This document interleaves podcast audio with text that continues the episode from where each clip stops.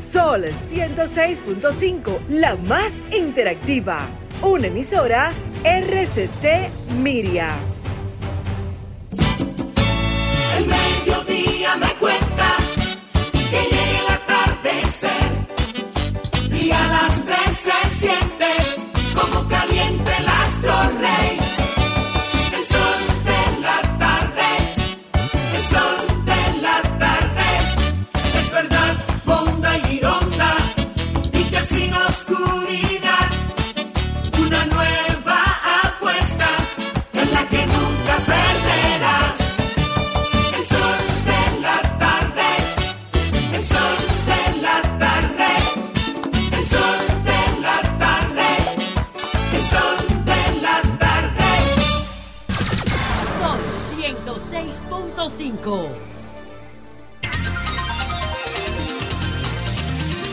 República Dominicana, buenas tardes, muy buenas tardes en este miércoles, miércoles 14 de febrero, es el año 2024 exactamente ahora, las 2 con 37 minutos, miércoles de ceniza, 14 de febrero, Día del Amor y de la Amistad, y así con mucho amor, pues saludamos y recibimos a Ricardo Nieves. Buenas tardes, mi querido.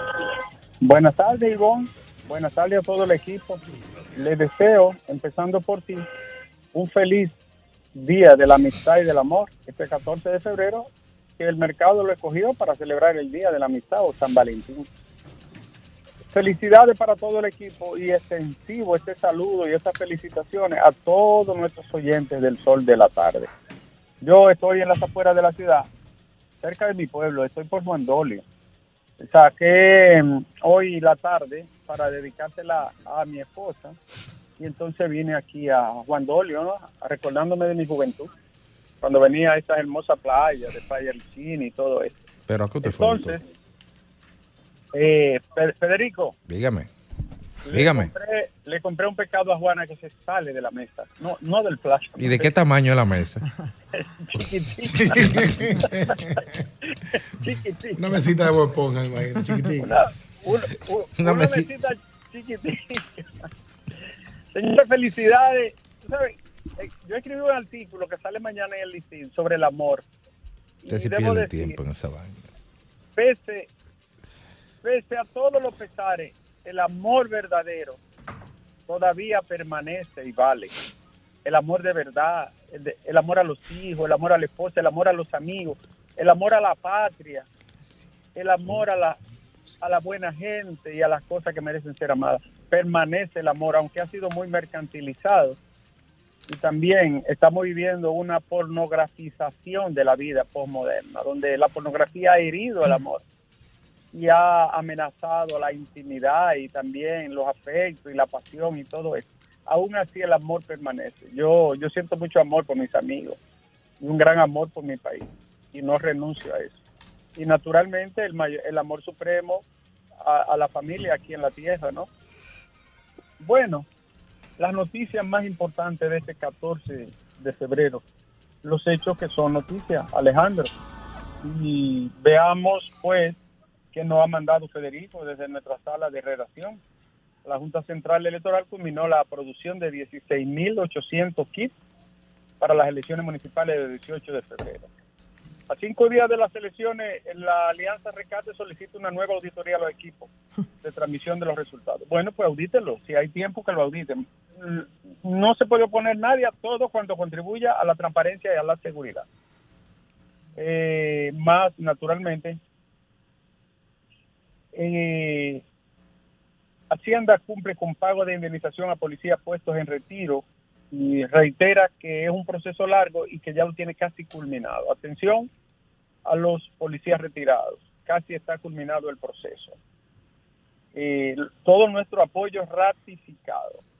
Biden calificó en Estados Unidos de vergonzosa la amenaza de Trump sobre la OTAN. Señores, el ministro de Salud destaca que República Dominicana es un destino seguro para el turismo y el presidente Abinader retornó al país tras la participación en el Consejo de Seguridad de Naciones Unidas, donde tuvo un discurso que ha dado mucho de qué hablar con respecto a la situación de Haití.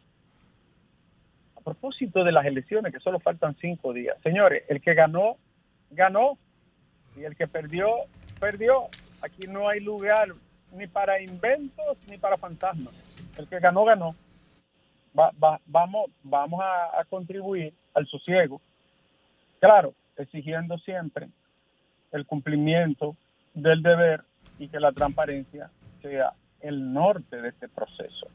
Otra información, Alejandro, informaciones que son de sumo interés para la comunidad y otra de gran preocupación, como el, asalto que se produjo en, en una torre en el Distrito Nacional en Piantini, donde individuos usaron un control para penetrar al lugar, usaron controles de, que pudiera ser replicado o alguien que tuviese la confianza y el acceso a ese lugar. Lo cierto es que penetraron como si fueran eh, habitantes de la zona y del lugar.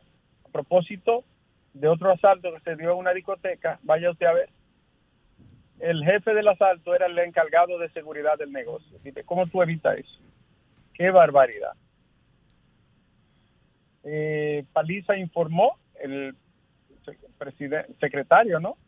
Presidente del PRM, eh, y José Ignacio Paliza escribió a través de su cuenta de Twitter de que el Partido Revolucionario Moreno dará a conocer un importante anuncio esta tarde, atención, a las 5, según dijo, de, y que es de interés colectivo y nacional. Nuestra colega y amiga, la candidata regidora Julia Muñiz, destaca la propuesta de un gobierno municipal donde tiene como uno de sus ejes fundamentales, Julia te escucha. Tiene como fin escuchar a la gente. Buena moción esta, ¿eh? Escuchar a la gente. Ella va por la, por la circunscripción 1 del Distrito Nacional. Julia Muñiz Suberví. Buena suerte, querida. Y atención, la Fundación Justicia y Transparencia pidió voto de confianza para la Junta Central Electoral y llama a participar en las elecciones del próximo domingo. Pablo Ulloa, por su parte, defensor del pueblo, llamó a los ciudadanos a votar y dijo que votar es un derecho de cada ciudadano irrenunciable. Mientras Manolo Pichardo de la Fuerza eh, del Pueblo dijo que Luis Abinader ha usado el tema haitiano con fines políticos y electorales. Así lo dijo después de la alocución del presidente de la República en el Consejo de Naciones Unidas. Inci- Incineraron más de 11 millones de cigarros, 13 mil botellas de alcohol falsificado y 21 mil medicamentos ilegales. Oye, ¿cuánto se falsifica aquí? ¡Wow! Un empleado planificó el asalto en una discoteca de la avenida Venezuela, según estableció la policía. El hombre admitió los hechos. Él buscó a los antisociales, siendo él el jefe de seguridad, y asaltó a todo el mundo allí. Alejandro, Alejandro, Sí, te está escuchando. tengo dos encuestas en mi mano. La hecha esta misma semana sobre el comportamiento municipal. Es lo más completo que he visto. Bueno, adelante. eh, lo más completo que he visto. ¿Y sabe qué, Alejandro? Se quedarán con la gana porque no daré los resultados. Llévame.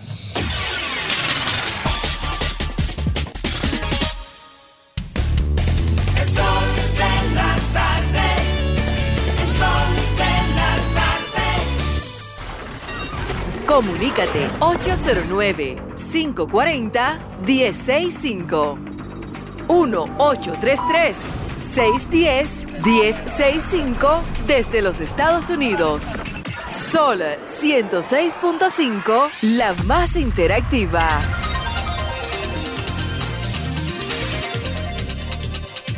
Bueno, señores, 15 minutos ya para las 3 de la tarde. Es momento de los oyentes. La cosa tan como medio seria que Estados Unidos. Nikki Haley, que por ahí se burla de Donald Trump, diciéndole que es amante de los dictadores, por un lado, y por otro lado, señores, la situación de Biden con su tema cognitivo. O sea que, como complicado eso en Estados Unidos con los po- posibles No hay, candidatos. no hay ¿no? precedente. ¿eh? Ah, No, o sea que la verdad yo no sé qué es lo que va a pasar. ¿eh? Yo creo que ellos no saben, no, no lo han resuelto porque no hay precedente de cómo resolverlo. No, no, no, no, no. Es- es muy complicado. El fiscal, por ejemplo, de Estados Unidos pidió que se inhabilite a Joe Biden y que se haga porque tiene un profundo deterioro cognitivo. Y el otro, que ya tú sabes, no sabemos si va a ser judicializado o qué es lo que va a pasar. Pero mientras tanto, aquí sí va a pasar algo y es que vamos a restablecer la comunicación con nuestros oyentes en este momento, que es su momento. Buenas tardes. La gente. Buenas tardes. Bu- buenas. Muy buenas tardes, Bon. Hola, buenas tardes. Muchas felicidades en el Día del Amor y la Amistad a todos. Muchas gracias para ti igual. Le habla Francisco de Santo Domingo Norte. Sí, adelante, Francisco. Mire, yo veo que tenemos un presidente que es un hombre con templo, con valor, al hablarle así en el tema en la ONU sobre el problema del caso de Haití, que ellos, los países de más potencia, quieren como que nosotros nos hagamos cargo a un problema que no nos corresponde a nosotros, y el presidente en verdad habló como que ten- como tenía que hablar. Muy bien hablado por el presidente, muy bien hecho. Bueno, ahí está. Buenas. Buenas. Buenas, Sí, buenas ta- tardes. Buenas, ¿Cómo- ta- buenas cómo tardes. Ujú, Adelante. Sí, mire, yo tra- yo trabajo aquí en Andolio y yo estoy llamando para, por favor, que ustedes le envíen un mensaje. Yo soy el camarero que lo está atendiendo a Ricardo Nieves. No, Y no, no, también- no, no, no, eso no es Y posible. también el parqueador, el parqueador está aquí conmigo al lado. Por favor, díganle que nos, que nos trate bien, por favor. ¿Pero de qué, Ricardo? ¿Por qué Ricardo Nieves, eh, Mire, eh? mire el parqueador, eh, dame un segundo. ¿Pero de qué- Que de qué Ricardo 50, Nieves que dos, hablando? Bueno. Él está diciendo que, que nos va a dejar 50 para los dos. Ah, Por favor, eh, llámenlo. 50 mándenle un pesos. mensaje, por favor. No por 50 mil Sí. que va a dejar. No, no, 50 pesos para los dos y que se los repartan. No, No, Él, él, él- ahora mismo nos acaba de enseñar una papeleta de 50 y nos dijo, miren, Bueno. eso es lo que hay para ustedes. Bueno, Por pues. favor, mándenle un mensaje. resuelvan ustedes ahí porque ustedes están con él, incito. Bien. Buenas tardes. Buenas tardes. Sí. Sí, es para hacerle un llamado a la dirigencia de la Fuerza del Pueblo, Ajá. a la militancia de Santo Domingo Este, y es que fraccionemos el voto para impedir que Dios acaso se cuele. Vamos a votar eh, por eh, el candidato del PLD y en la en la en los regidores votar por la Fuerza del Pueblo y vamos a darle ese voto a, a- al candidato del PLD para que Dios Atacio no se cuele, ese voto no se pierda, que Pero dígalo con, no va a a- dígalo con ánimo, dígalo con Sí, ánimo. porque verdad. Sí, lo estoy diciendo con ánimo. vamos a votar Alegre, alegre. Tienen dos opciones. Hay ahí nada más hay tres opciones. Diego Astacio, hay hay. Alberto, eh, Luis Alberto, el, el de las bancas de lotería y el otro. El. Sí, sí, por el de la banca de lotería, por eso es que vamos a votar. Ah, bueno. el- ahora que le llaman Uy. de rifero ahora. Adelante, Un pues. millón de veces. Bueno, un pues. millón de veces. Así es, pero por quien usted quiera, porque uno vota por quien uno De quiere. esas dos Adiós, opciones carajo. que hay en aquel lado. Que es un llamado a la, a la gente de la Fuerza del Pueblo. Vamos a votar por, por Está bien, muchas gracias. Ya lo escuchamos. Ahí está. El llamado está hecho. Buenas tardes. Por aquí, ¿a quién tenemos? Muy buenas tardes, Luis. Luis, ¿cómo estás? Agrícola. Estamos bien, gracias a Dios. Qué bueno. Miren, el día de hoy estoy viendo en Instagram un poco al que subió Domingo Contreras, hablando que había cogido, habían, le habían entregado 300 firmas sobre el problema de los drenajes pluviales. Yo me pregunto, si él con 20 años que tuvo la alcaldía no lo hizo, ahora viene con una propuesta que nadie le va a creer. Señores, así no, vamos a trabajar con transparencia y dignidad. Muchas gracias. Muchísimas Vamos a oír muchas cosas ¿eh? en estos últimos par de días. Buenos días. Buenas, buenas tardes. Es un día caliente. Sí. Buenas tardes. Buenas tardes. Eh, muchas felicidades en el día de San Valentín para ese grupo que está ahí. Gracias. Y para decirle a los PLDistas, a los futbolistas, Ujú. que se olviden de eso, que ellos no van para ninguna parte. La gente no, el país no lo quiere a ellos. Están buscando la quinta pata al gato y haciendo y que pidiendo a la Junta Central Electoral que, que, que, que van a hacer esto, que van a hacer aquello. Que, que, que den eso, el país no lo quiere a ellos. Bien. Buenas tardes. Entonces exigir transparencia en este. Buenas tardes. yo, yo lo que digo, si, si, si, eh, si el Lionel nos sacó a nosotros, a los PLDistas del, del poder, ¿lo vamos a votar por él? ¿Lo vamos a premiar? ¿Tú eres peledeísta? Positivo. Sí. ¿Cuál es tu intermedio? Buena, buena, buenas preguntita tardes. solamente ver. tardes. Bu- buenas. Oye, no, no le escucho bien. ¿Usted tiene, tiene el volumen muy alto o qué? Vamos a ver. Buenas. Queremos que en las próximas elecciones ya se unifiquen las dos porque no podemos aguantar tanto escándalo a diferentes etapas del año. Que junten eso. Ok, que junten las elecciones, dice el amigo. Buenas tardes. Buenas tardes. Adelante. Augusta Mora. del ¡Uy, municipio mi querida. Augusta! ¿Cómo Ay, estás? Feliz día de San Valentín, mis, mis amores. Casi no lo, no lo llamo, pero lo tengo presente. Ivonne, te, te quería felicitar por tu por tu comunicación, pero de mejor, mejor, mejor dejé para felicitarte por aquí, para felicitarlo a todos. Saluden a Don Fafa Tavera. Te escucha. Aquí yo estoy, Ivonne, luchando como el gallo bueno, como comunitaria. Buenas tardes. Buenas tardes, doña Augusta Mora. Buenas. Buenas tardes, Ivonne. Felicidades para todos. Gracias, buenas tardes. ¿Quién nos habla? Manuel Fernández de aquí, de Barahona. Adelante. Por aquí vino Abel ayer y vino y no ni encaminó en el pueblo ni nada, buscando votos. Por aquí no hay votos para él porque Luis puso el frente para el sur y todos los sureños por Luis que vamos a votar. Bueno, Ellos no hicieron nada por aquí. bien. Gracias, Manuel. Buenas tardes. Buenas. Hola.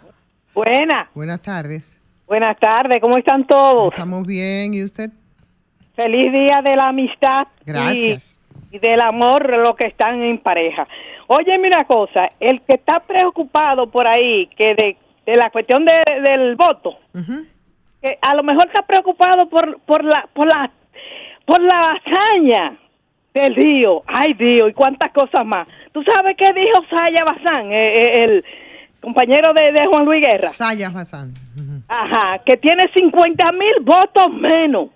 Óyeme, si ellos creyeron que eso le iba a sumar votos, es difícil que se lo haya subido. Pero me quiero referir a otra cosa. Señores, pero el señor presidente en sus semanales, ¿sabe qué dijo él?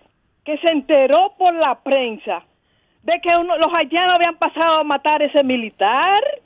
Por la prensa, el señor presidente, comandante en jefe, fue que se enteró de eso. Pero por Dios, saludos a todos. Bien, muchísimas gracias. Buenas tardes.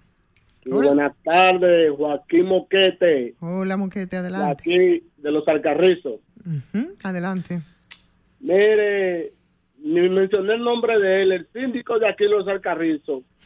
¿Qué es lo que piensa él hacer con la basura que nos está comiendo? Ay, Dios mío. Eh, ¿Qué es lo que piensa él hacer? Gracias a Dios le faltan cuatro días solamente para sacarlo de ahí. Bien, muchas gracias. Buenos días. Digo, buenas tardes, ofrezco. Sí, sí, buenas tardes, buenas tardes y mucha felicidad en el Día de la Amistad. Gracias. Yo quiero eh, decirle que aquí a, a Carolina, ojalá que Fafa Tavera nos ayude con eso. Por aquí se vota, por aquí viven muchas personas, mire, por aquí vivimos muchos, muchos eh, en, en la urbanización real, entre la, entre la Enriquillo y la, la Rómulo Betancourt.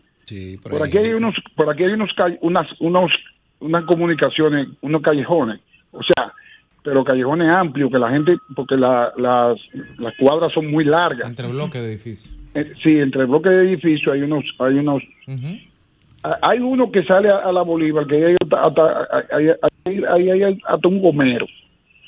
Pero aquí hay uno que sale a la, a la Enriquillo, se- próximo a la farmacia Nepo y próximo a la Luperón, que eso es un desorden. Yo quisiera mandarle un video, porque por ahí, ahí han atracado y se han caído personas mayores. Bueno, pues vamos a invitarle a que pasen entonces por ahí, por esos lugares que usted está eh, Sí, pero me refiriendo. gustaría que nos ayuden con eso, que vengan, que nos limpien y nos iluminen eso, porque nosotros le pusimos lámpara, pero ya no, no, no podemos encaramarnos, porque está oscuro. Yo le puedo mandar un video para que ustedes No, no, vean. no. eh, nosotros también nos gustaría que les resolvieran, pero no podemos hacer más que hacer un llamado junto a usted, por supuesto, para que las autoridades vayan y resuelvan. ¿Cómo se llama la de comunicaciones? Muchas gracias. Elizabeth Buenas. Mateo. Buenas Atención. tardes. Sí. Sí, muy buenas tardes en cabina. Adelante. Sí, Ivonne, felicidades por este día. Mi nombre es Juan de Dios Sánchez Vinicio desde Los Minas. Adelante, Juan de Dios. Señores, mire, yo soy un ex militar. Esos acontecimientos esperamos que no pasen más, porque cada vez que cae un soldado dominicano y no se hace nada, las tropas se demoralizan. La próxima vez hay que poner un ejemplo como mande. Ah, pero estaban las tropas, estaban en guerra, las tropas de aquí. Amiga, yo hablo como militar, yo no hablo como como Bueno, periodista ni pero cosa. no, pero como Hay militar que le estoy lugar de los militares. Pero eso es lo que le estoy preguntando.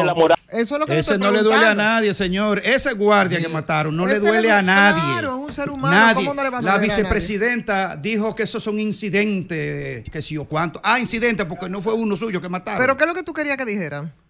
que en ese carajo caso. que, que den respuesta. Pero fue un bien. dominicano que mataron, Pero un humilde hombre de pueblo trabajando. Pero está bien, hay que dar respuesta, pero dime, primero hay que No, aquí- establecer. aquí O sea, degollan estaban- familia. Era guerra lo que había. No, guerra no, Ivonne, fue un dominicano que mataron. Está bien, pero aquí matan muchos dominicanos Ah, todos y ya, días. y ya. No, no es ya, Graeme. Lo que pasa es que le están dando una connotación que La connotación que probablemente no es la que. amerita. O la sea, es que estaban que en guerra amerita. Haití y República No es guerra Dominicana. del carajo, Ah. es que mataron un dominicano y no le dan respuesta a su familia. No, pero yo estoy de acuerdo con que se le dé respuesta. Ahora, yo lo que Óyeme, creo la, que la- la respuesta a una investigación que está haciendo el ejército. yo ¿qué creo no que puede sí, hacer? porque por eso ¿Y es, desde pues cuándo una investigación se hace en dos días? Porque tú la pidas, porque No, la pida no, no, que, que ahí tratan las cosas con No, los pero, dominicanos. pero vamos a esperar, pero vamos a esperar que pase un tiempo prudente Oh. para realizar una investigación. No, pero ¿qué la vicepresidenta no se hagan? puede Que salgan Pero la vicepresidenta no puede dar una declaración sin una investigación. O sea, que no entiendo. Un incidente más. No, hombre, Grimer. Aquí degollaron familia y Pero aquí no, le duele a nadie. Mira, mira, es que no, es No que le no. Yo creo nadie. que, yo creo que eso no, no, no es lo que La familia que degollaron Lo que no aquí. corresponde, no es. Yo creo que no, no le duele a nadie. Grimer, yo creo que lo que corresponde es, es eso, hacer la investigación, determinar, porque lo otro no estamos en guerra con los haitianos. ¿Qué tú Pero ¿quién ha mencionado que guerra? salgamos a matarnos con los haitianos Pero ahora. ¿quién ha mencionado guerra? Ese simple ciudadano que llamó dijo, pero denle respuesta a eso, Pero por el amor están de Dios. investigando. Ah, estamos en guerra. No, no estamos en guerra, pero denle Pregunto, respuesta a no es que si estamos en guerra, pregunto, bueno, pero, pero la respuesta es sobre la base de la investigación, porque lo otro podría ser entonces cometer Mire, veas un injusticia. haitiano, vean, vean matar a un guardia haitiano y aquí se estuviera cayendo. Vámonos de un pronto a la pausa. ¿Tú, ¿Te parece, Grimer? Por supuesto. Vámonos entonces.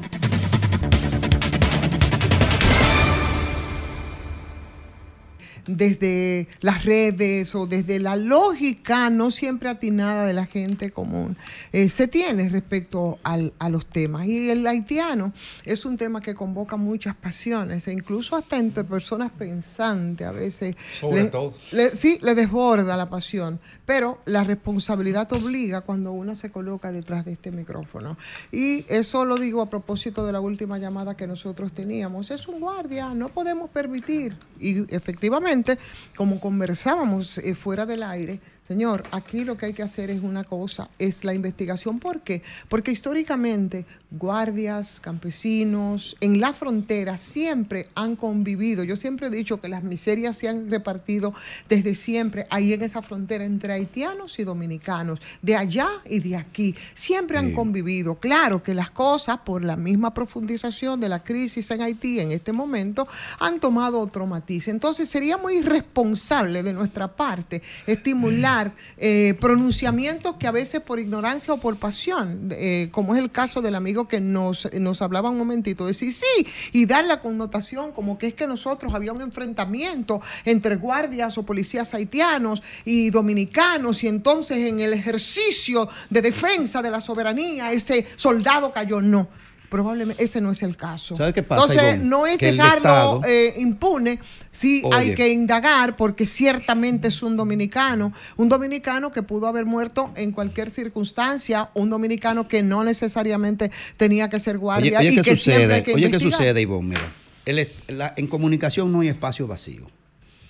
Tiene que ser llenado por la información real o por la especulación. Una, El de, las dos, una de las dos lo llena. El dato, siempre. Entonces, Ese es el periodismo entonces, responsable. Entonces, el gobierno no solo ha pasado eso, ha pasado en otras ocasiones y el Estado no da respuesta de ningún tipo. Se queda todo en el aire. Entonces se va concatenando una cosa con otra y la gente se va fastidiando y hastiando. Recientemente, cuando los haitianos se metieron en nuestra frontera, arrancando los bones, quemando goma, quitándole los productos alimenticios, unas ventas de, de alimentos a los dominicanos, En territorio en dominicano. territorio dominicano que hasta se pasaron del lado del muro y el otro muro, que ellos creen que eso ya no es, de, no es de República Dominicana, el Estado tampoco respondió. Hace un tiempo también desarmaron otro dominicano, un cuartel de la frontera. Entonces, Los cuando- muertos de Puerto Plata. Cuando los degollamientos de dos familias por separado, en tiempo separado, el Estado no da respuesta, Ivonne. Entonces, cuando el Estado no da respuesta, el dominicano, la ciudadanía, se va enojando con el modelo, con el sistema. Porque todo lo relacionado con Haití, nosotros parecemos indefensos, sin capacidad de respuesta, sin, no tenemos respaldo local ni respaldo internacional con el, con el tema haitiano. Toda- Desde- todo se lo concedemos a los haitianos, Mira, todo. Desde, desde la, desde la- que por cierto fue una calumnia, de la Virgen de Galindo de César Nicolás Penson hasta el día de hoy, hay una serie de eslabones, de hechos aislados, que son comunes, más o menos comunes, en toda la frontera entre pueblos diferentes y que han beligerado entre sí.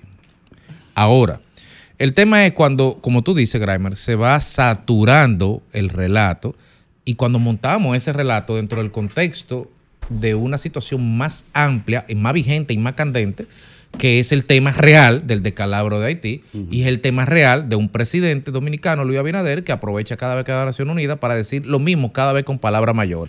Entonces, cuando tú tienes ese solapamiento, esas capas de situaciones, y en esa capa tú montas esta, lo que no podemos permitir es que se piense o se desvirtúe la interpretación, que por lo menos yo entiendo correcta, de que ese no fue y no puede ser circunscrito precisamente por el contexto peligroso que estamos viviendo, como un hecho que va alineado a erosionar la soberanía dominicana porque es la muerte de un militar. No, no, no.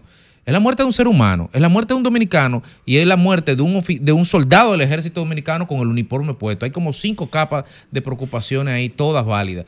Pero ante ese vacío de información, lo que nosotros tenemos que exigir es una investigación rápida y que se comunique para uno saber y no que se le tire tierra, se ponga Bueno. otra capa de olvido. Claro, pero, pero, perdón, eh, perdón, Ah, no, olvídate de perdón, eso. y tú has dicho algo, Grimer, eh, y a propósito de lo que dice Federico, eh, eh, Grimer, dijiste algo con una parte con la que no estoy de acuerdo.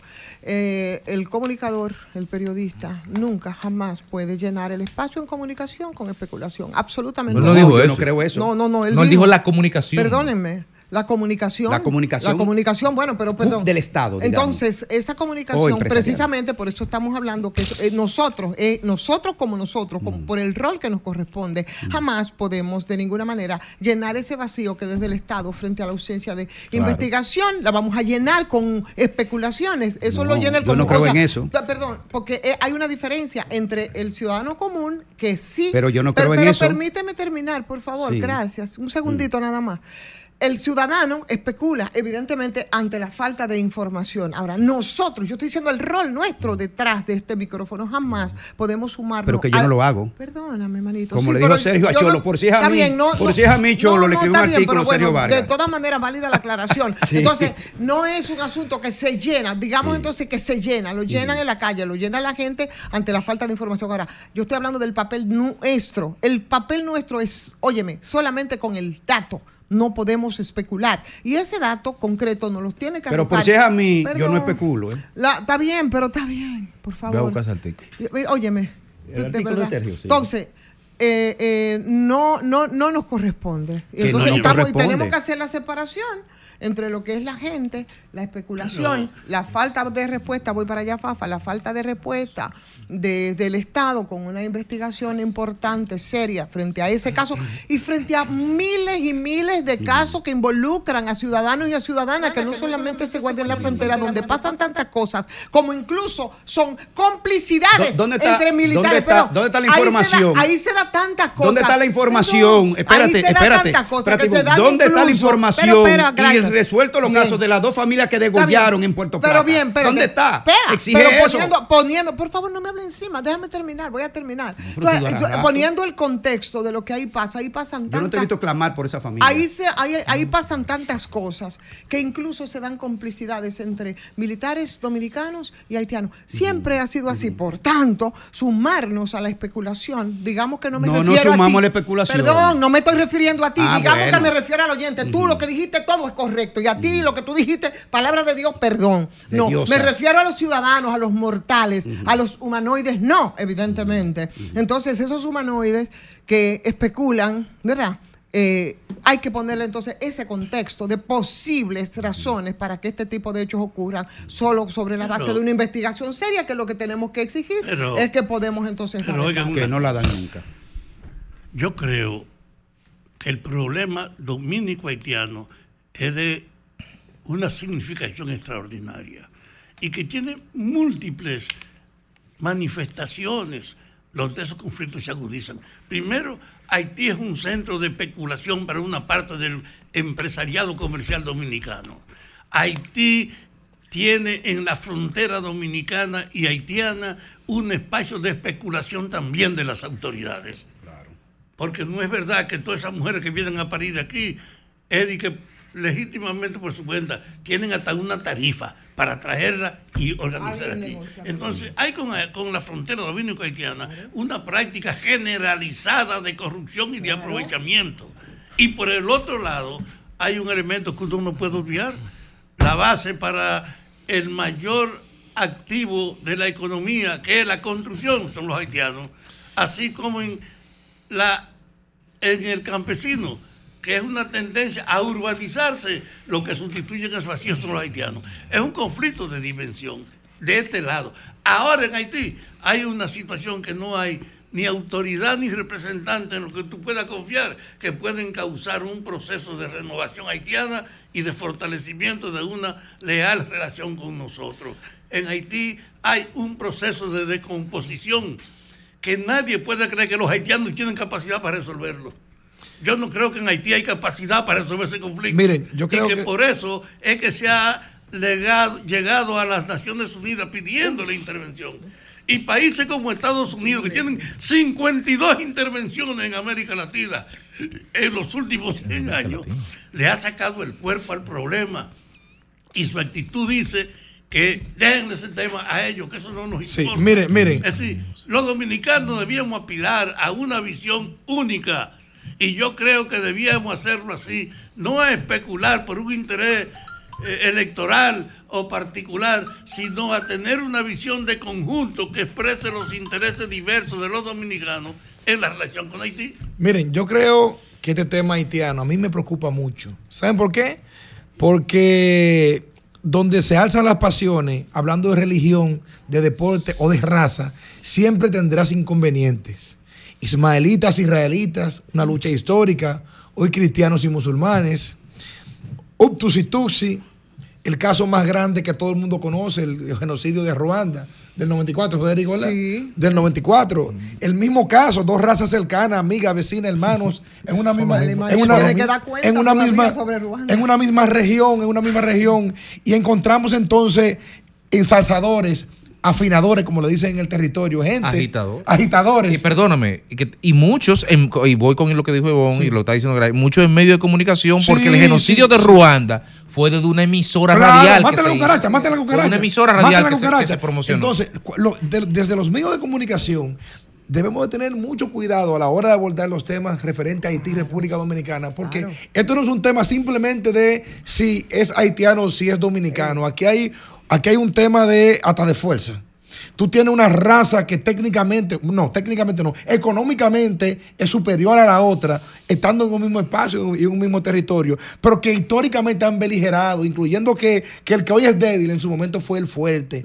Entonces, cosas así, yo creo que hay que tener un poquito de cuidado. Y yo que estoy más con la teoría de Federico, de que ahí con el tema del guardia específicamente, hay más preguntas que respuestas y hay mucha posibilidad, hasta que una investigación no, no determine, que eso sea más un caso personal que un caso militar. Y yo creo que tomar una decisión en un medio público E incentivar. e incentivar Eso. cualquier otra cosa es muy peligroso. Exactamente, es lo que quería decir, es el medio y lo que nosotros decimos y lo que cuidamos, mucho más allá de lo que es la lógica y la especulación de la gente. María, hola María, nos vamos, vámonos.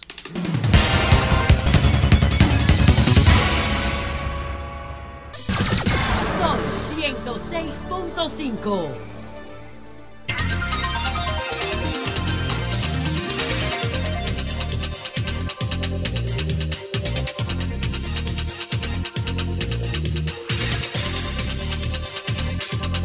señores, aquí estamos, estamos a la vuelta, estamos tratando de localizar a Cupido para entrevistarlo, según recomendaciones de Grimer. ¿Qué tú crees? Eh, Ustedes saben la historia de Cupido, ¿verdad? No, no. Ah, de San Valentín. Ujú. Recuerda que era el santo ¿Se que puede casaba. decir por aquí? Sí, claro, recuerden que San Valentín era el santo. Hay que menores casaba- oyendo este programa, a veces. casaba a- a- ¿Y a- por qué Cupido anda desnudo? En cuerito. Es como medio bandido. ¿eh? la- Todo el mundo. No sabes que Cupido es medio sinvergüenza, ¿Verdad? ¿verdad? Pero, Fafa, ¿Por qué Cupido anda en cuero? O en, o en. Desnudo, desnudo, o con un pampercito. Un pa- no digo, un pamper, era un no. pañal en ese momento. No, no, eso es como un guayuco, un guayuco, como le dicen. Los pobres angelitos lo pintan en cuero todo. ¿Es un querubín o un serafín? Eh, eh, eh, Es eh, que hay un reconocimiento es Cupido. de que la reproducción humana es la sexualidad. Por eso hasta los ángeles están en cuero. Mira, mira, miren compañero. Pero, pero Así un detallito. Pero contradictorio inclusive, porque supone que San Valentín era el santo que casaba, ¿verdad? A los disidentes que no eran para a estos disidentes, principalmente con el tema de la guerra, incluyendo que muchos que con características diversas, ¿verdad? Que se supone que cuando ellos se juntaban e iban juntos a la guerra, iban más emocionados porque si moría uno, el otro se le subía el ánimo. Así que no es justamente solamente para el amor y la reproducción. Ahí es donde entran las amistades. Las amistades, exactamente. Eso es como ahí, como para Miren, que todo esté miren, completo. señores, pero eh, tenía Hacienda que esperar María, está tranquila que- que, estamos en San Valentín. que a lo- ¿Tú, tú que a quieres? Date tranquila, muchacha. Ya- ya pagó Oh, Hacienda. pero ya no está haciendo señas que nos vamos a la pausa otra vez. ¿Otra vez la pausa? Ya no vamos a estás pausa. poniendo loca, Por- ¿eh? por acá vamos a ¿Qué fue, María. María? Espérate, llévanos el paso. Eh. Mira, eh, tenía el ministro de Hacienda, Jochi Vicente, eh, que esperar que, lo- que los policías pensionados salieran a protestar como lo hicieron, reclamando su derecho para entonces buscarle solución a eso. Había que esperar eso. Grainer, ponlo en Y además se lo Pon- descuentan. Ponlo en queue para que lo colectivicemos ahorita, Sí. porque mira, la verdad que tuvo fuerte lo de Jochi Vicente. Ahora, tuvo más fuerte lo que lo han tratado de politizar. Pero vamos a, a irnos No estamos hasta tres días de una lesión. Es- vamos- vamos- no, sí, pero, pero es que a pero eso no hay que politizarlo, porque tú caerle a bombazo, policía, No, no, no. caerle a bombazo a policía. No, Eso no, se no, llama no, ironía no. del destino. Eso es ironía del destino, Sí, por sí. Dios. No, no, no, hay, muchas cosas. no, Hay se hay lo mu- descuentan. Hay muchas No, cosas no, que no, en no, honor a la no, honestidad lo podemos ver y lo podemos poner sobre la mesa. Lo primero que yo, yo- oye, quiero que tú sepas Ajá. que yo reivindico el derecho a la protesta hasta por, oye, hasta por principio, por un asunto de Hasta de lo que se han dedicado a reprimir Oye, la protesta. No es, ese no es el caso, pero lo que yo decía que lo pongamos en queue, tú sabes Ajá. cómo es en queue, para que entonces ahorita nos podamos explayar un poquito, porque tiene mucha, muchas lecturas eh, ese tema, mucho más allá de lo que pasó ayer en la 27, para que entonces vamos con ahora, justo ahora, con el comentario de Fafa, regresamos, ¿les parece? Vamos arriba. Fafa, pues te doy las buenas tardes. Hoy día 14 de Pero febrero. Fafa, decir- día de San Valentín. Usted Me- tiene una me- me historia que contar. aquí que el nombre comparten tres santos mártires que vivieron en la antigua Roma. La festividad de San Valentín era celebrada por la Iglesia ¿Y Católica. dónde tú contratas eso, papá? Por la Iglesia Católica.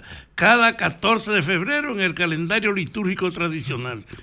Hasta que en 1969, tras el Concilio Vaticano II, se reorganizó el calendario del santoral litúrgico y se retiró su aprobación. No. Hoy, no. dice, San Valentín no tiene ya la bendición católica. No, que no, tenía. no fue hasta 1900, 1969, fue hasta 1964 cuando usted le pidió amor a Magallo. Pero ahí dice- Cuente Ahí está, la historia. adelante, Buenas tardes. Vamos a ver. Hoy es el- el Yo quiero pedirle excusa a nuestros oyentes y a nuestros compañeros porque hoy yo no pude escaparme a la presión de un recuerdo. En 1965, en el 64, en noviembre, en diciembre del 64, yo regresé al país del que había salido en septiembre del 63 antes del golpe de Estado y había sido escogido como responsable de prensa y propaganda del 14 de junio en su única convención que se celebró con delegados de todo el país.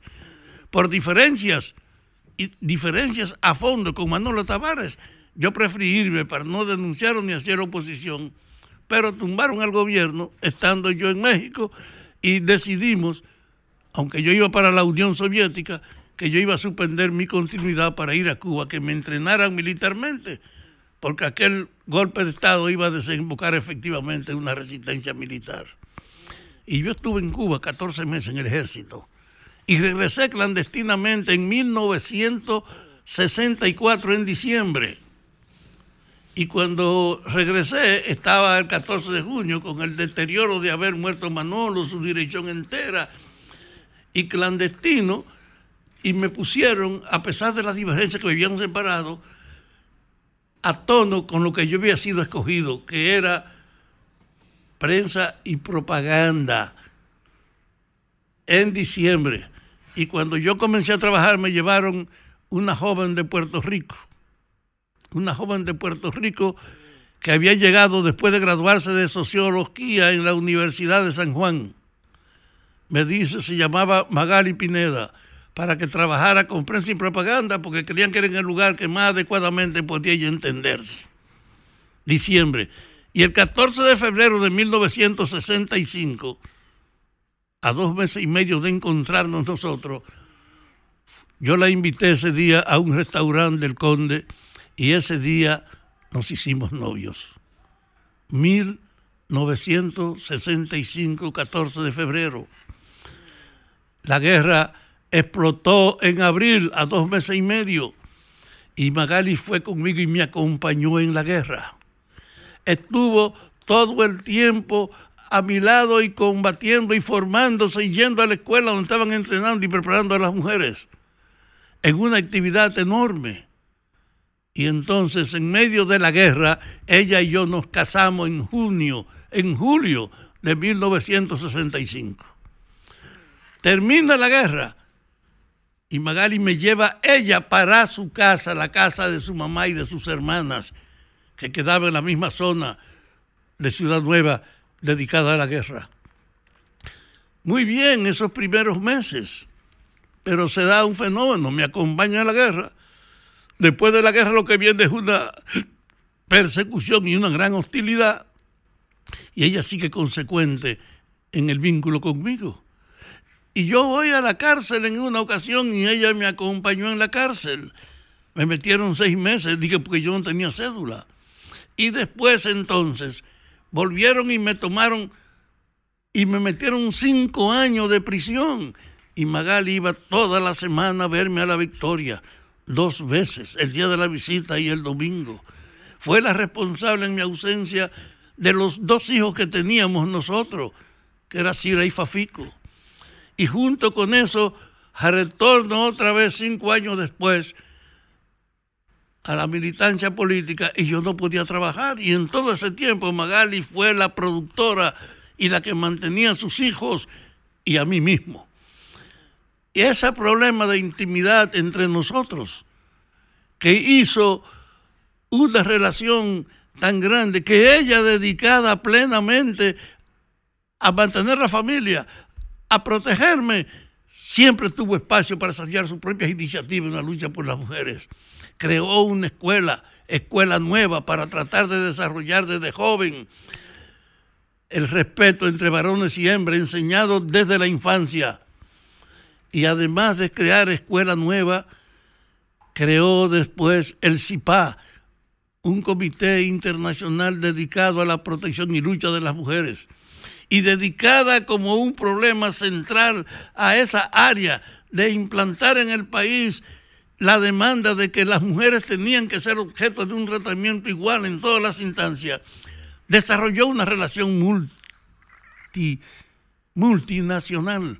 Y por casa pasaron mujeres de 87 países del mundo y ella estuvo plenamente dedicada aquí, en China, en América del Sur, en África, en todas partes y en Europa a impulsar su causa. Y fue la que en un encuentro de Colombia, de un encuentro de Colombia, de todas las mujeres de América convocada por el gobierno de allá, se presentó el fenómeno de que ella propuso que el día 25 de noviembre fuera dedicado a la lucha mundial de las mujeres.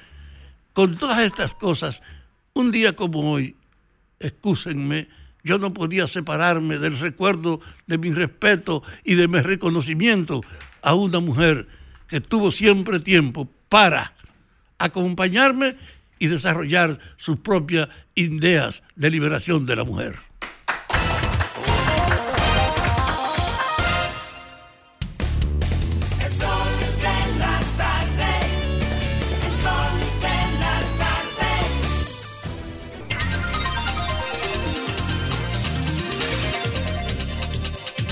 Bueno, señores. Faltan seis minutos para las cuatro de la tarde. Yo quiero agradecer por los tres presentes que me han enviado, porque no será que usted pretende, Fafa, que a usted solo que le han mandado regalos. ¿Cuáles son los Aquí, nosotros todos. ¿Y ¿Y, dónde el tuyo, tú, tú, tú, tienes? A mí, a mí no me han mandado Ah, nada. ¿Cómo que no? Yo no te- tengo quien me mande. No te hagas. ¿Y a ti te han mandado algo, Grimer? Claro que sí, a Besos todos. y abrazos. Ah, pues allá afuera.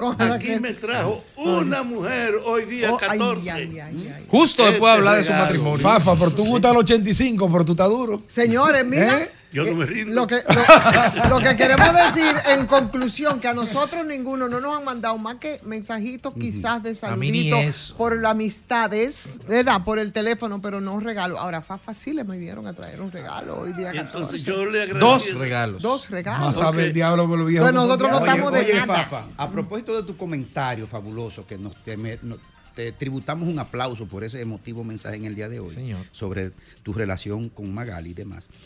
Un amigo común te mandó un audio. Yo te, lo te voy a poner este audio y la audiencia que escuche esto. Kramer, hermano, saludos. Mi respeto para Rafael Fafa Taveras, un hombre comprometido, un hombre de la intimidad de mi casa con mi mamá Tatiana de Ño Caminero. Doña Magali fue parte de mi casa, amiga personal íntima de mi madre Tatiana. En esos terribles 12 años, en esa República del Miedo que encabezó Joaquín Balaguer, Fafa nunca claudicó, ni Magali ni mi madre. Fafa, que Dios te bendiga y que el espíritu de Magali y de Tatiana estén en su sacrosanto privilegio.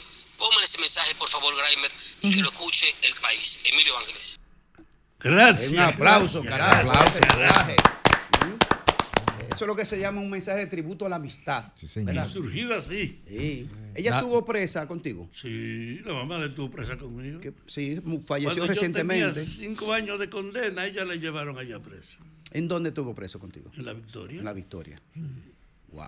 Ay, yo- yo Momentos estuve cinco veces preso y, y en una cinco años. Como que nada y nada. Casi nada. ¿Mm? Y chuchazo y tablazo, Fafa. Oye, O sea, que usted salía y al rato ya tenía que regresar. no, eh, imagínate, a mí me cogieron preso En los tiempos de los desacatos, Fafa, que eran muy 60 con usuales. Trujillo, con toda la tortura y la vaina de la 40. Después me fui del país, regresé y me cogieron en el 69 y me metieron seis meses porque yo no tenía cédula. Son de la vaina del balaguerismo. Al año de eso, a meses de eso, me cogieron preso y me metieron cinco años acusándome disque de autor intelectual del secuestro de Crowley, pero yo trabajaba en Santiago, no en la capital. So, me llevaron ahí. A los 20 días de salir de esos cinco años, volvieron y me cogieron preso. Por el secuestro de Crowley usted duró cinco años preso. Cinco Por los vínculos que hacían. le hacían. Cinco años preso. Y cuando salí, a los 20 días me volvieron a coger preso. Y entonces está vivo el juez, que cuando me llevaron allá me dijo, el responsable del, de la- del tribunal era uno que había sido compañero mío de estudio en la universidad y él ese día objetó que no iba a ir a, a enfrentarse conmigo en eso. Y trajeron Se que, inhibió. a que trajeron entonces, está vivo, es hijo de un político, yo no recuerdo ahora su nombre, y llegó y me dijo, mira, me mandaron para acá porque el otro no quiso, no te pongas a hablar vaina aquí, vamos a resolver esto. Yo me quedé calladito y el tigre declaró mi libertad incondicional. No jodas. Y después de eso, para inaugurar la cárcel preventiva que se hizo y que desapareció, a mí me cogieron preso y yo fui el primer preso de esa cárcel y el único que ha estrenado una cárcel y la ha visto desaparecer en el mundo. El otro fue José Israel Cuello, que fue después de mí, pero yo fui el primero que llevaron a la cárcel que estaba ahí, que está ahí abandonada. Entonces, yo tengo una experiencia de la cárcel que no puedo borrar tampoco. Por eso cuando aquí hablan de la situación de los presos, yo no puedo ignorar la desgracia que es el tratamiento animal, bestial que se produce en la cárcel. Desnudo, con una tortura, en una habitación trancado con un grupo de presos en tus condiciones. Y otros no, precios comunes también, Fafa. O, o- o- Fafa, del secuestro de Crowley, eh, Todos, todos murieron, ¿no? Digo, los, muri- los murieron.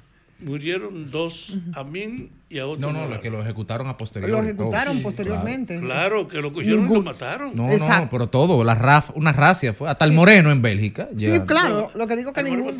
El hecho real es que yo trabajaba en Santiago, era el responsable del norte, Sí. y eso pasó en la capital y entre nosotros operaba, la seguridad lo sabía, la responsabilidad regional. Yo no participé, no participé en el secuestro, pero pagué la pena. Bueno, esa es la historia, señores. Y nosotros tenemos el privilegio de tener a Fafa aquí que nos la cuenta, ¿eh? por trozos, en pedazos, a veces, cuando tocamos los temas. Yo creo que es un privilegio. Alejandro.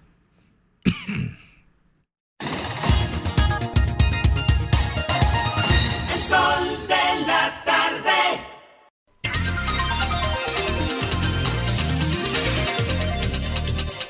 Son exactamente las 4 en punto de la tarde en este miércoles. Gray, ¿qué es lo que hay?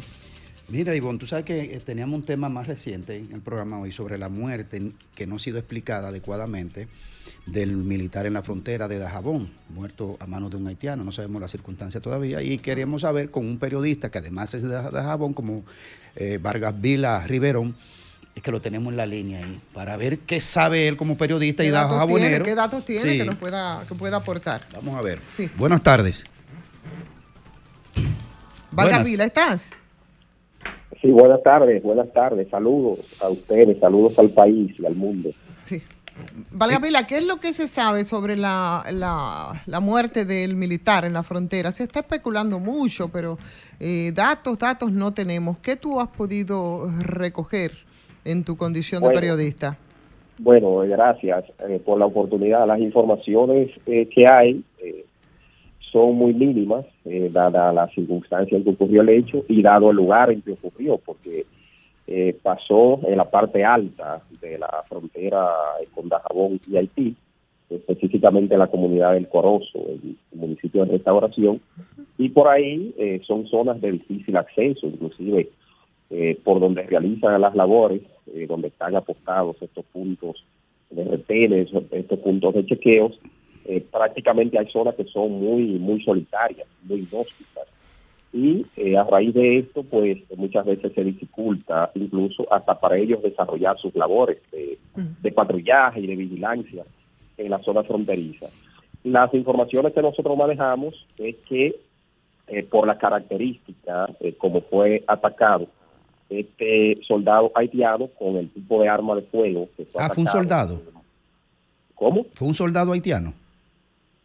No, no, no, no, no. Me refiero eh, por la característica como ocurrió este caso eh, del- de, de- de la muerte del soldado dominicano. Eh, ciertamente, eh, esa- ese tipo de armas, las armas eh, calibre 380, eh, son muy comunes en el territorio haitiano Claro. Y se utilizan de manera ilegal. La utiliza la delincuencia, la- la- las bandas, ¿verdad? Los delincuentes. las pandillas, Las las pandillas. bandas. eh, anteriormente se daba mucho, era muy común ver que estos tipos de armas eran eran eh, vendidas, inclusive hasta ingresaban al territorio dominicano. Eso ha disminuido considerablemente. eh, eso de la venta de armas ilegales que se compraban en territorio haitiano. Ingresaban de manera ilegal como trasiego, Valgas Vila, ¿verdad? ¿Cómo? Como tra- eh, eran ventas ilegales, trasiego en la frontera, ese tipo de armas. Eran ventas, eh, exactamente, efectivamente. Se vendían con mucha frecuencia. inclusive a un precio eh, eh, muy menor, muy menor a- a- al- al costo de Sí. este tipo de armas de fuego. Entonces, nuestras fuentes en la comunidad de, de- de restauración del Corozo, de Mariano Cestero, nos informan que eh, según las versiones que ellos han podido recabar, las que han podido recabar, es que en ese momento ese soldado eh, eh, había sido dejado solo por su compañero de armas, un oficial, que no se ha revelado el nombre, eh, porque según las informaciones, el oficial había salido al pueblo, al, al pueblo de restauración, a una diligencia personal, al parecer, y entonces fue cuando aprovecharon estos malhechores para atacar a este soldado y eh, despojarlo de su arma. eh, de O sea que la presunción es que fueron eh, pandilleros, eh, delincuentes eh, haitianos.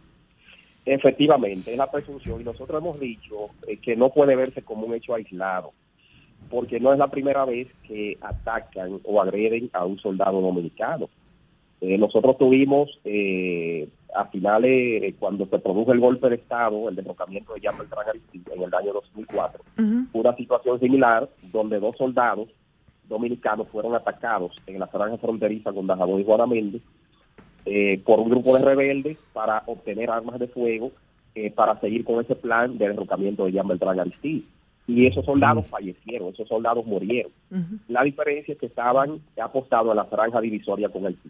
En el caso de el, el sargento Bartolo Familia Solís, él estaba en un punto de chequeo formal establecido del Ejército de República Dominicana.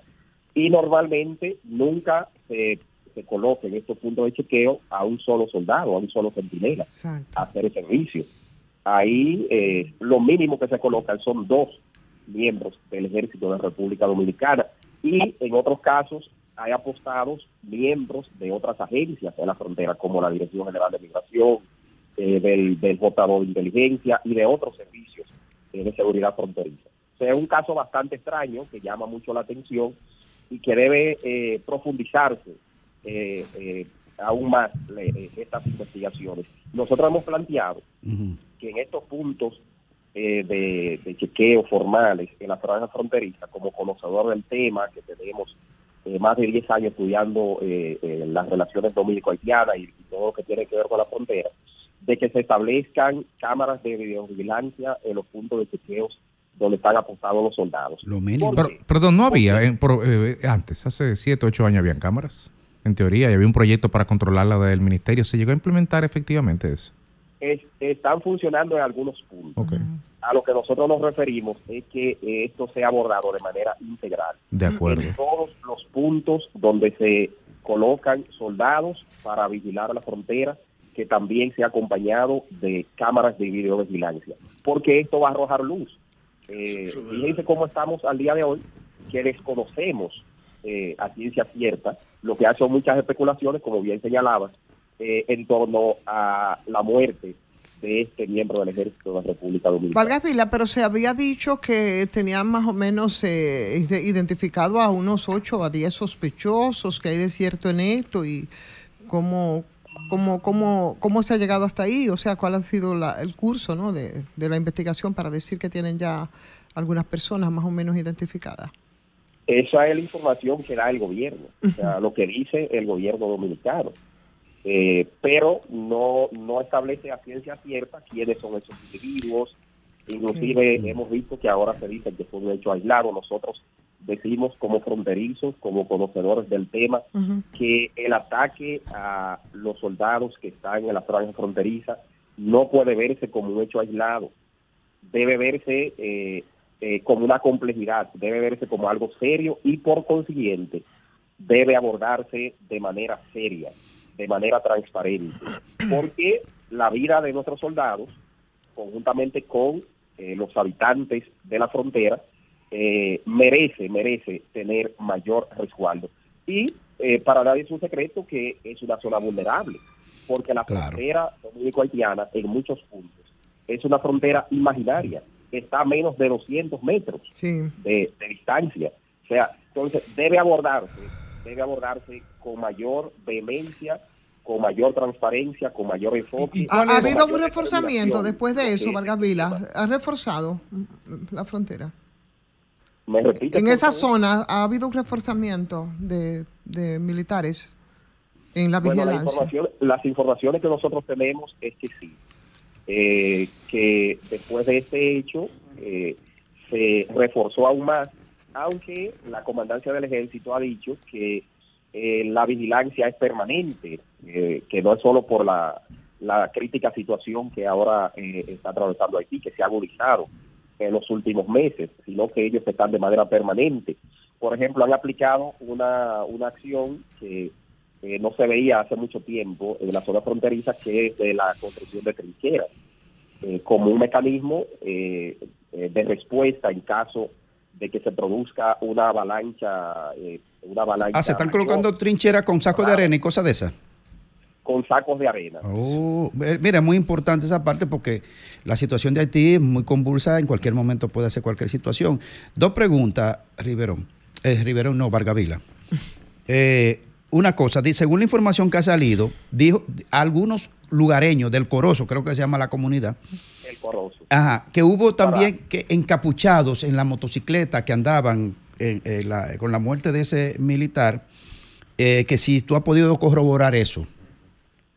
Esas son versiones, Graimer, eh, pero no, no hay una información oficial en torno a eso. Nosotros nos hemos mantenido dándole seguimiento a este caso, eh, pero realmente es como hemos dicho, de que la información eh, vertida ciencia cierta es muy mínima, es muy limitada en torno a este proceso y eh, obviamente el hecho de que no exista eh, eh, una una forma de uno obtener eh, imágenes del momento en cómo ocurrió el hecho, las circunstancias, dificulta aún más lo que es este proceso de investigación. Pero hay un elemento que debo resaltar también, ¿Qué cosa? Y que nosotros lo decíamos, que no es la primera vez que cae un soldado eh, a manos, eh, si se quiere, de pandillas o a manos eh, de desaprensivos, porque la frontera es un espacio, es una zona vulnerable donde ocurren incidentes. Lo que pasa que este incidente, eh, estamos, como estamos en un momento eh, donde las relaciones dominico-haitianas están de muy tensas, eh, ¿Y cómo eh, se el identifica, cómo se identificaría, Vargavila, cómo se identificaría a uno, dos, tres haitianos que entran, incursionan, hacen eso y se van, si no hay documentación ni registro de esas personas, ni andan con documentos, ni porque nada?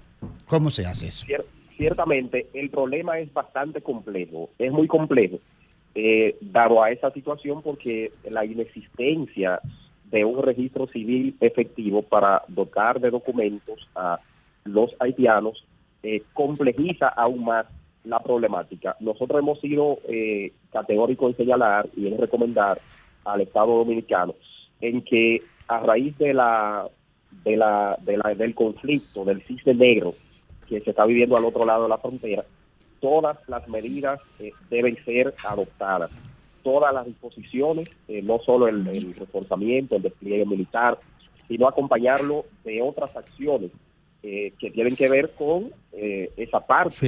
Eh, porque las pandillas, las pandillas que están desplegadas, las más de 150 pandillas a todo lo largo y ancho de Haití, en Juana Méndez, que está muy cerca de Dajabón, que es colindante con Dajabón, han estado causando muchos estragos. Y nosotros decíamos ma- esta mañana, revelábamos, ¿Me escucha? en una nueva mañana, eh, de que de que por más que se quiera decir que las pandillas no son una amenaza, son una amenaza, son un desafío, son un reto eh, para República Dominicana y principalmente en la franja fronteriza. Fi- Finalmente, Vargavila, eh, se- el presidente dio una declaración en estos días que él no sabía ni qué estaban haciendo, ni que le han dado un informe de unos militares norteamericanos que estaban ahí. ¿Qué, ¿En qué andaban, si tú sabes algo de eso? Mira, eh, la, para nadie es un secreto, o quien no, quien desconoce esto, de que la geopolítica y geoestrategia militar y la política de seguridad eh, fronteriza eh, tiene eh, eh, el Comando Sur de los Estados Unidos de Norteamérica tiene mucha incidencia y nosotros lo decíamos que estos soldados eh, han ido de manera recurrente a la zona fronteriza y nos causa extrañeza a nosotros de que se desconozca a qué fueron. Ellos han ido cantidad de veces. O sea, en este año han ido ya alrededor de, de tres ocasiones eh, eh, a esta zona fronteriza. Y van los días de, de intercambio comercial transfronterizo. O sea, esa es la mayor cantidad de veces que van. Eh, buscando, ¿buscando qué? Bueno, todavía no se sabe a ciencia cierta, no se ha dicho de manera oficial, pero todos sabemos aquí eh, cuáles intereses se mueven, cuáles acciones se mueven en torno a todo esto. Entonces, nosotros hemos sido eh, reiterativos, reiterativos en afirmar de que la política de seguridad fronteriza, Gra- la política antidrogas, tiene eh, eso, esos, eh, esos sectores internacionales tienen incidencia. Gra- gracias, Vargavila. Ahí está. Tanto en la República Dominicana como en Haití. Gracias, Vargavila Riverón, periodista y además un hombre de Dajabón, de la frontera. Por eso hacemos contacto con él, porque conoce plenamente eh, los elementos que suceden allá en la zona fronteriza de Dajabón. Alejandro.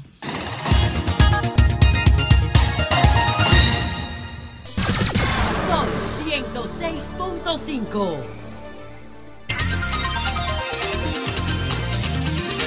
Cuatro, 23 minutos aquí en el sol de la tarde. Seguimos con los comentarios en este día del amor, en este día de la amistad, pero siempre, sobre todo aquí en cabina, en este día de la verdad. Aquí con Ivonne Ferreras ahora. Gracias, Federico. Muchísimas gracias, señores. Saludos, República Dominicana. Claro que sí, desde este sol de la tarde. Déjenme, antes de entrar en mi comentario, felicitar a mi querido amigo, hermano Guido Orlando Gómez Mazara, que cumple años hoy, 14 de febrero. Ah, sí, el, el Guido cumpleaños y, y por supuesto lo queremos felicitar desde aquí. ¿Eh? Porque el día del amor. Así es, el Día del Amor. Así es que un abrazo a mi queridísimo amigo Guido Gómez Mazara. Eh, bueno, señores, el domingo estaremos eligiendo en este país, serán electos los alcaldes de 158 municipios con sus suplentes, con sus regidores y suplentes. El próximo domingo eh, estaremos eligiendo a los directores de 235 distritos municipales. Sí hemos visto de todo en estos días donde se han, se han recrudecido ¿no? las intervenciones, las denuncias.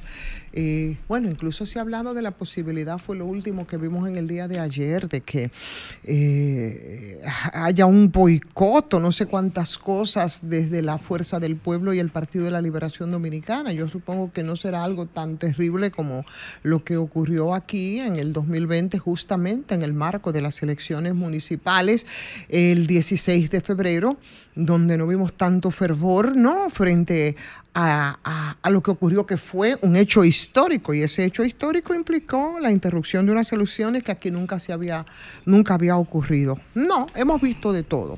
De todo, lo que no hemos visto eh, es algo que yo creo que es el denominador común entre los que se nos ofertan para, para estas elecciones. Y lo que se nos oferta son pocas personas que saben qué es lo que ofrecen los candidatos. Yo creo que vamos a votar eh, haciendo, no sé, las depuraciones de personas cercanas, pero ofrecer como han debido hacer los candidatos ¿eh? dirigidos a las alcaldías y a los distritos municipales del país. ¿eh?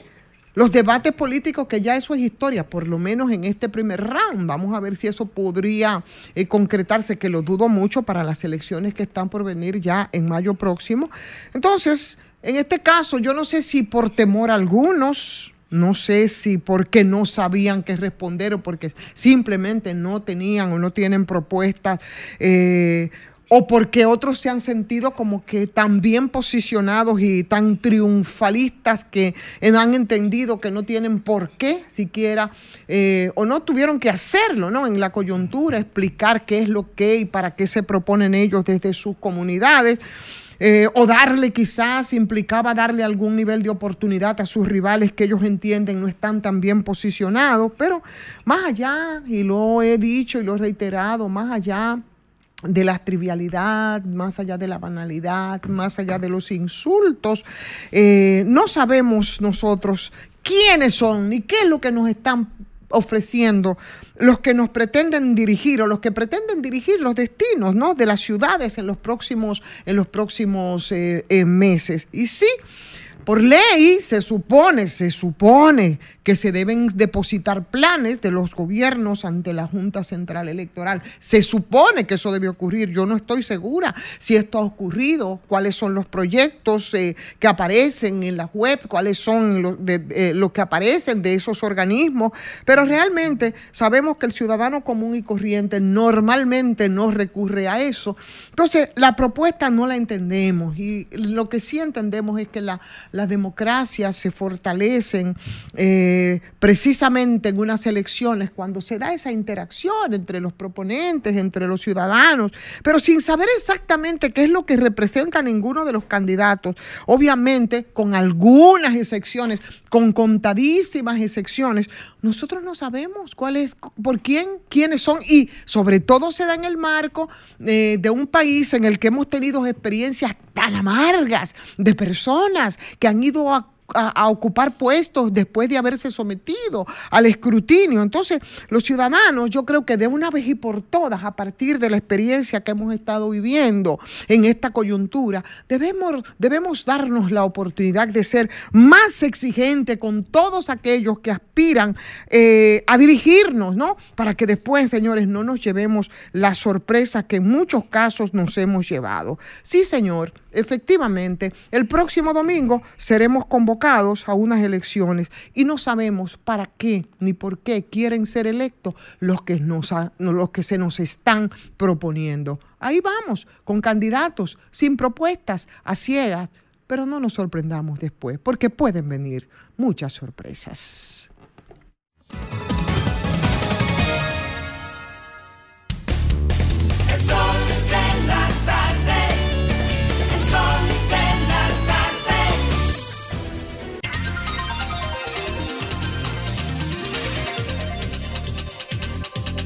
Bueno, señores, por fin aquí estamos, regresamos y ya son las 4 con 38 minutos. Graimer Méndez, sí, señor, aunque usted no lo crea, en bueno, este día bueno. miércoles. Buenas tardes para ti, Día del querido. amor y la amistad. Yo Así soy es. un eterno convencido de que la amistad me da un sentido de equilibrio en la vida, a mí particularmente.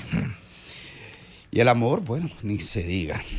Miren, el presidente Luis Abinader ha sido consistente en un tema que le ha hecho daño y le hace daño al país. Y lo hizo desde la toma de posesión el 16 de agosto del año 2020.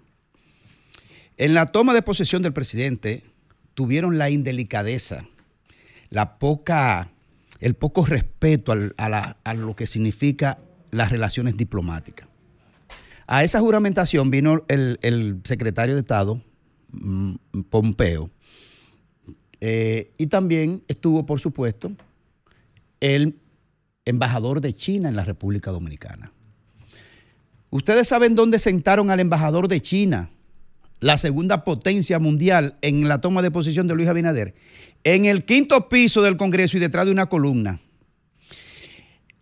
El embajador de China tuvo eh, eh, la broma, como que no se, no se molestó, por lo menos no lo evidenció, de una manera sarcástica. Se hizo un selfie desde el, desde el asiento que lo sentaron en una columna en el quinto piso del palacio y se hizo una foto, un selfie y lo publicó. Aquí me han sentado, o aquí estoy sentado en la toma de posición del presidente Abinader. Mientras Pompeo lo tenían adelante en primera fila. A Pompeo, el secretario de Estado de los Estados Unidos, y al embajador de China lo mandaron para la quinta cuarta piso de allá arriba del Congreso. Eso fue un acto de indelicadeza, pero era para mandar un mensaje inmediatamente que nuestro tema era con Estados Unidos y no con China. Lo cual estuvo desacertadísima esa decisión quien la haya tomado. Otro punto fue a lo poco tiempo de tomar posesión el presidente Abinader, le dijo a los chinos que ni se le ocurriera mirar para, para el puerto de Manzanillo, que, que, ese, que ese tema era un tema de, de- de estratégico de la República Dominicana y que los chinos no podían intervenir en esa, no iban a poder ni siquiera concursar en nada que tuviera que ver con, con instalaciones eh, comerciales en el puerto de Manzanillo. O sea, el presidente cometió también otro acto de indelicadeza y cometió también hierro en ese sentido en lo que tiene que ver con el comercio internacional. Porque entonces a Estados Unidos sí- sí le ceden el puerto de Manzanillo. Ahí tiene dos. El presidente Abinader, pero con todo esto, el gobierno de China, ¿sabe quién fue que nos ayudó a resolver el tema de la vacuna? Después de hacerle eso al embajador de China, sentarlo en el cuarto piso del Congreso Nacional. Fue el primer país que apareció a ayudarnos con las, con las vacunas contra el COVID. Y Estados Unidos nos dijo, esta boca es mía, miren esta colaboración. Gracias a eso que salimos adelante nosotros. Por eso mismo, pero eso lo hizo China bajo la gestión del embajador aquí, chino, que lo sentaron en el cuarto piso y no lo sentaron adelante como debían junto, junto al gran embajador Pompeo. Bueno, Pero lo que ha dicho el presidente ahora, recientemente, en la semanal, es un absurdo de la política. ¿Cómo un presidente le preguntan sobre unos militares de Estados Unidos en la frontera y él se despacha, no manejo ese tema y además nosotros no hemos preguntado ni ellos han dado un informe de eso. O sea, militares de otro país en tu frontera y usted no saben que están, ni usted le ha pedido un informe, ni sus militares se lo han dado, ni, lo, ni usted se lo ha requerido. Pero, pero, pero, pero, ¿qué está pasando por la cabeza de un presidente ese nivel de entreguismo? Pero ese nivel de entreguismo con Estados Unidos no le ha valido que en cuatro años no le han puesto un embajador. En cuatro años, una falta de respeto a la principal economía de Centroamérica y el Caribe. Le han faltado el respeto a las relaciones que hemos tenido por siempre con Estados Unidos. ¿Y cómo no le ponen un embajador a un hombre como el presidente Abinader y su gobierno, que le ha dicho tantas veces que sí a todo lo que le ha pedido Estados Unidos? Y así es que lo, así es que lo trata Estados Unidos al presidente Abinader. Que no, le, que no le da la categoría que le da el presidente Abinader a, la relación con Estados Unidos, soslayando a China, la, segunda potencia mundial. Y entonces ahora se, se, despacha el presidente que él no sabe que andan unos militares norteamericanos en la frontera, ni él le ha pedido informe, ni ellos le han rendido ningún informe. Eso es lo que se llama entreguismo y en una envoltura una vasta envoltura de irresponsabilidad con, lo que tiene que ver con el Estado.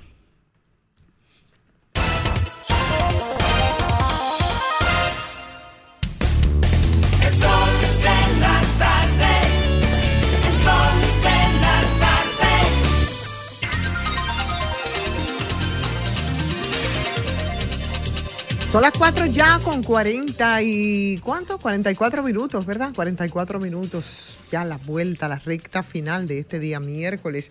Federico Jovine, buenas tardes para ti, mi querido amigo. Hoy, hoy día de la amistad. Buenas tardes, Ivonne. Buenas tardes, amigos que nos ven y que nos escuchan. El presidente Luis Abinader el domingo señalaba que iba a haber un tsunami electoral y a seguida todos los, los altos cargos del partido y de la campaña se han pasado lunes y martes yendo a programas, reafirmando eh, que aquí va a haber un tsunami electoral el domingo por parte del PRM.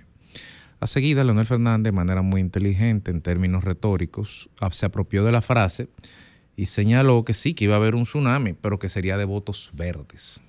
Una buena jugada retórica porque le dio la vuelta al argumento. En los hechos, aquí va a haber dos elecciones. Una que a nadie le importa, en teoría, en febrero, tomando en cuenta el precedente anterior de la de febrero del 2020, de marzo del 2020, que fue de 50.01 de abstención. La mitad de los dominicanos no votaron por la pandemia, por la suspensión, por lo que usted quiera, por eso es un dato. El tema es que aquí, más que pensar en quién va a pintar y quién no va a pintar, que eso queda en tema de aspiracional o en tema de estructura o en tema de campaña, también hay un tema fundamental que son las matemáticas electorales. De los 158 municipios del país, el PRM está llevando 139 candidatos propios, el PLD 109 candidatos propios y la Fuerza del Pueblo 89 candidatos propios. El PRM está llevando un 64% más de candidatos que lo que lleva la Fuerza del Pueblo.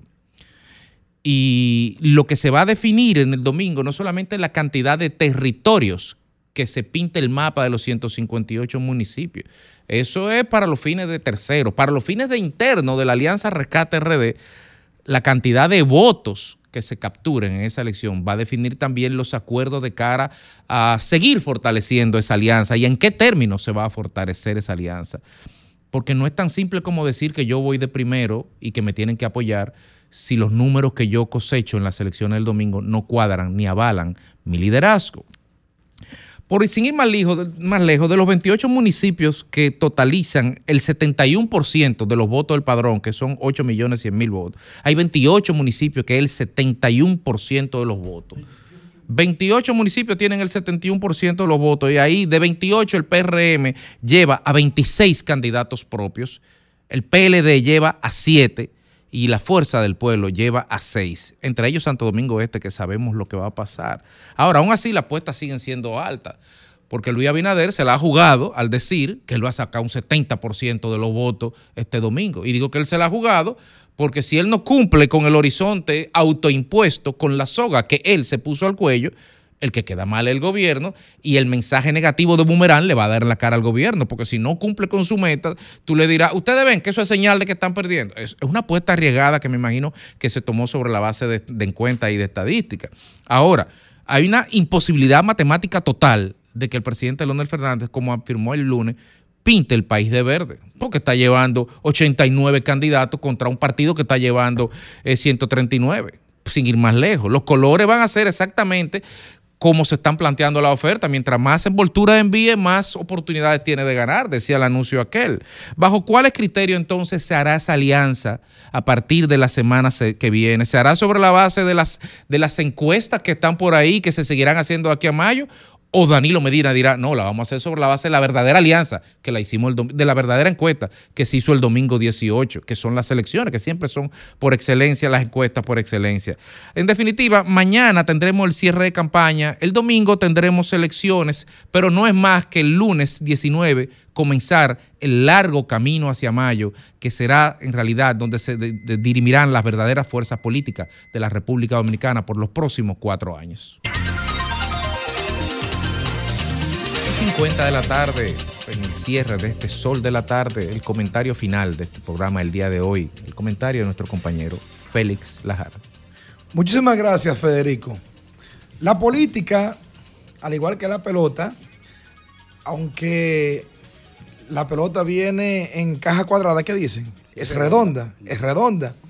En política, dos por dos, un día pueden ser cuatro, otro día puede ser 25 y otro día pueden ser 88.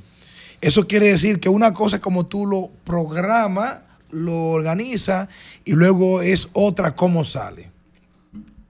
La alianza Rescate RD, que en principio tuvo muchos inconvenientes para poder fraguarla por la característica de su conformación, puesto que partidos que anteriormente habían estado juntos, siendo uno solo, y por coyuntura política, pues tuvieron prácticamente que dividirse. Ya quién tiene razón o no es otro tema que no es de debate.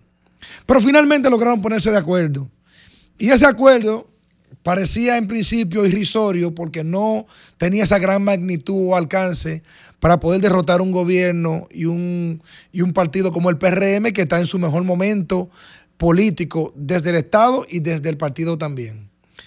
Pero a través del tiempo, luego de un primer anuncio que se hizo de Alianza Rescate RD, un segundo anuncio consolidó por completo la conformación de esta estructura política y prácticamente logró que los cascos urbanos, la mayoría de ellos, por lo menos 65-70%, lograran llevar candidaturas comunes y en otros municipios también del país, que no son de los principales, pero casi en todo el país se logró unificar. Y un segundo anuncio para elevar hasta, una, hasta unas 26 senadurías, porque en principio fueron solamente 16. Eso quiere decir que la oposición se puso de acuerdo. Pero el ponerse de acuerdo para elegir candidaturas no significaba garantía para que ningún candidato contara con el apoyo de todos o no se veía así. ¿Por qué? Los candidatos de Leonel son de Leonel, los de Abel y, de Danilo son de Abel y Danilo, y cada quien por su lado, y como que no pasaba nada, y cada quien empuja desde donde puede hasta lo que puede. Pero en el Distrito Nacional, señores, ha pasado todo lo contrario.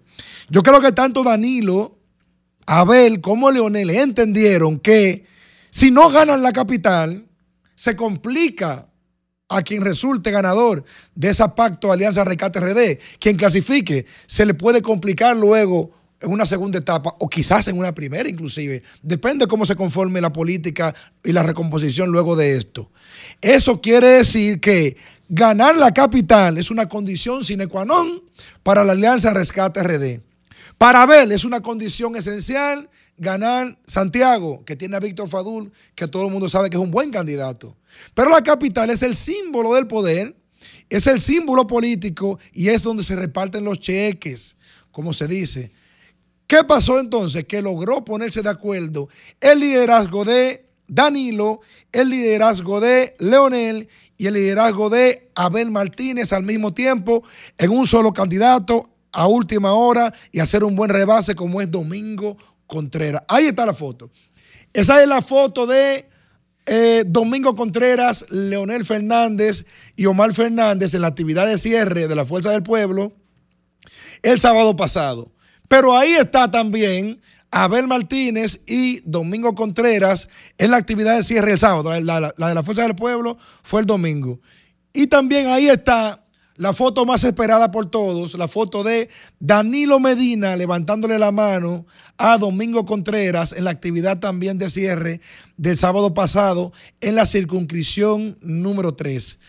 Políticamente correcto que los líderes, tanto Danilo como Leonel, se pongan de acuerdo en el Distrito Nacional, que Abel como candidato también se ponga de acuerdo con, con- con las aspiraciones de Domingo Contreras a la alcaldía, quien ha logrado, ha logrado conce- concertar, coordinar tanto la Fuerza del Pueblo como el PLD y el PRD y otros cinco partidos aliados que también van en esa misma tesitura y hacer una candidatura fuerte que incluye a Leonel de un lado, Danilo de otro y a Abel en otro lado también. Una candidatura como políticamente unida y monolíticamente unida como ahora, yo creo que tiene todas las posibilidades de alzarse con la victoria este 18 de febrero.